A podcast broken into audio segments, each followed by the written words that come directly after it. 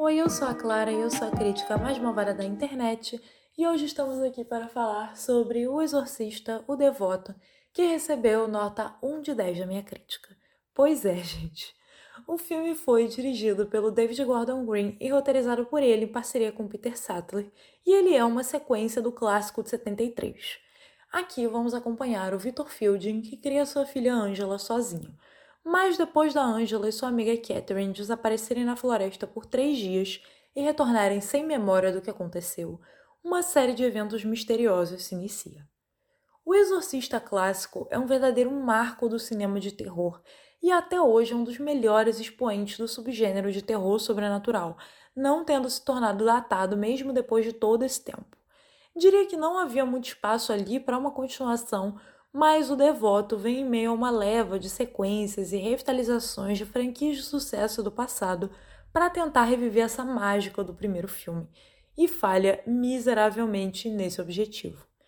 O longa-metragem até tem boas intenções ao tentar falar sobre a prática do exorcismo dentro de outras religiões que não sejam a católica, incluindo até mesmo as religiões de matriz africana, mas faz isso de forma tão rasa que talvez teria sido melhor nem fazer o resultado acaba sendo mais bagunçado do que qualquer outra coisa, provando que apenas boas intenções não bastam, afinal, de boas intenções, o inferno está cheio.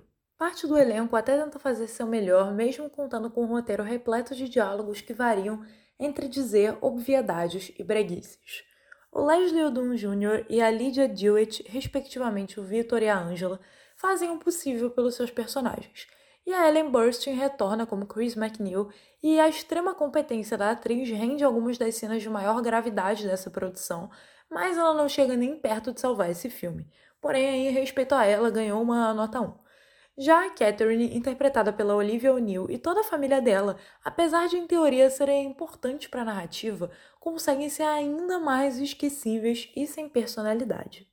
Se O Exorcista de 73 é uma verdadeira aula sobre como gerar medo no público, tendo entregado algumas das sequências mais bizarras do cinema, aqui nada parece tão grave ou assustador assim. Ao longo de quase duas horas, em momento nenhum o filme é capaz de construir uma tensão real ou mesmo fazer o espectador temer pelo destino dos personagens. Soma-se a isso um arco confuso do protagonista Vitor e mudanças ridículas no rito do exorcismo que apenas servem para tirar a gravidade desse processo no terceiro ato do filme e tem-se a receita perfeita para um desastre. Então, finalizando, O Exorcista, o Devoto é uma tentativa de terror que falha em tudo que se propõe, o que já seria ruim o suficiente caso se fosse um filme solo, mas se torna ainda pior por se tratar da sequência de um clássico tão amado e referenciado.